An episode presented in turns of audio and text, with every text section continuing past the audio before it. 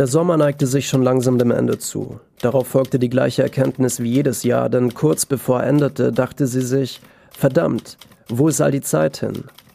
Die Menschen auf den Straßen waren noch halbwegs gut gelaunt, doch ihre Schatten holten sie wieder langsam ein, flüsterten ihnen zu, dass das Grinsen in ihrem Gesicht und das Kribbeln in ihren Lenden nur von kurzer Dauer wäre.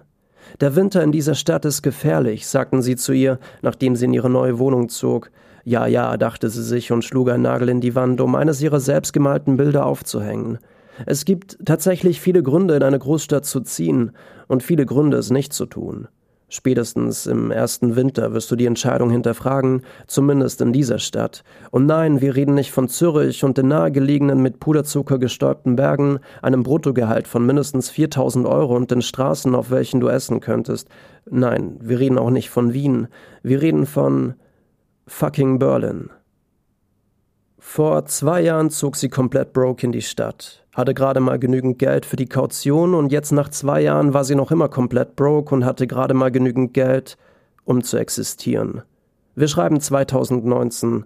Sauerstoff ist noch immer gratis. Rundfunkgebühren werden halbjährlich abgerechnet und ihr Vertrag bei fucking Vodafone läuft nach den zwei Jahren noch ein ganzes Jahr weiter, obwohl sie noch vor den ersten zwei Jahren kündigte, aber nicht im richtigen Monat sehr kundenfreundlich. Da hat man so richtig Bock drauf, in ein paar Jahren wieder einen Vertrag bei Vodafone zu machen.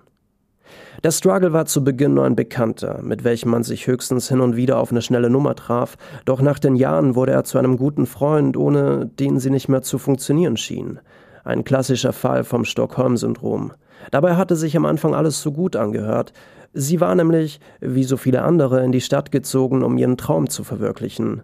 In ihrer Heimat war sie eine der besten Malerinnen, hatte einige Wettbewerbe gewonnen und sich anschließend irgendwann entschieden, nach Berlin zu ziehen, um dort das perfekte Bild zu zeichnen.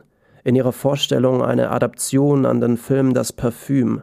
In ihrer Fantasie zogen sich, wie auch im Film, alle, die dieses Bild sahen, nackt aus, um es anschließend wild miteinander zu treiben. Die Realität ist aber nie so gut wie die Fiktion. Schnell stellte sich nämlich heraus, dass sie nicht die einzige war, die etwas außerordentlich gut konnte, und plötzlich war sie eine von Tausenden. Manche von ihnen hingen ihr Vorhaben irgendwann an den Nagel, manche von ihnen findet man im KitKat. Ihr perfektes Bild schien in dieser Stadt überflüssig geworden zu sein. Trotzdem hörte sie nicht damit auf zu malen. Aus irgendeinem Grund hatte sie immer dann, wenn sie eine Leinwand brauchte, genügend Pfandflaschen rumliegen, um sich eine neue zu kaufen. Die Farbe mischte sie sich meistens selber. Es war, als sollte es so sein. Das erste Jahr über arbeitete sie als Rezeptionistin im Nachtdienst. Auch das schien, als sollte es so sein, denn sie brauchte so schnell wie möglich einen Job und plötzlich hatte sie die Möglichkeit, da zu arbeiten, führte die Schicht alleine, nachts war nicht viel los, da das Hotel ein bisschen außerhalb von Berlin war und eigentlich die perfekte Voraussetzung, um zu zeichnen. Vor Arbeitsbeginn hatte sie somit ihre Staffelei an den Hinterangang des Hotels versteckt, um sie in der Nacht gegen zwei Uhr im Frühstücksraum aufzustellen und zu malen. Drei, vier Stunden lang. Das Ganze machte sie etwa ein Jahr lang, bis sie genügend Bilder zusammen hatte, um eine kleine Ausstellung zu machen und verdammte Scheiße. Die Tintenpatrone war alle. Natürlich könnte man sagen, wer schreibt im Jahr 2078 noch mit einer alten Schreibmaschine, aber verdammte Scheiße, dieser Klang, wenn die Buchstaben auf das Papier trafen, war wie Musik in ihren Ohren. Sie hatte sich schon vor ein paar Jahren vorgenommen, eine kleine Biografie zu schreiben. Jetzt mit 89 Jahren war es an der Zeit, ihr turbulentes Leben aufzuschreiben, zu reflektieren. Und bestimmt gibt es eine Menge Leute da draußen, die es interessiert. Den Struggle.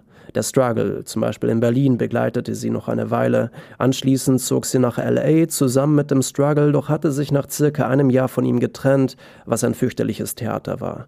Doch endlich war sie in der Lage, ihre Ideen umzusetzen, war frei, finanziell unabhängig, weshalb sich ihr Schaffen exponentiell steigerte. Sie hat es tatsächlich geschafft, damals 2038 das perfekte Bild zu zeichnen. Es war aber nicht so, dass sich die Menschen nackt auszogen, um es wild miteinander zu treiben. Hier in LA trieben es sowieso alle wie wild miteinander, noch schlimmer als in Berlin. Die Perfektion ihres Bildes äußerte sich auf eine andere Art und Weise. Die Farben, das Muster, löste tief in den Synapsen der Menschen ein bisher nicht erklärbares Phänomen aus, denn sie mussten sich übergeben.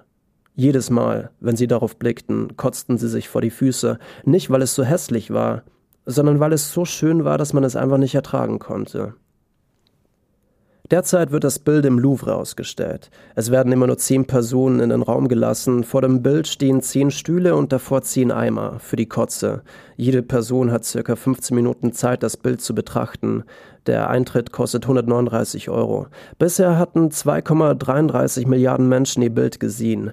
2,33 Milliarden Menschen hatten sich im Angesicht der Schönheit ihres Bildes übergeben müssen. Der Rekord dabei hält ein Japaner namens Yukota Takuhiri. Er hatte sich in den 15 Minuten ganze 24 Mal übergeben. Mit Bröckchen. Sie hatte definitiv genügend Stories für eine Biografie, griff nach einem neuen Tintenfarbband und spannte es in ihre Schreibmaschine.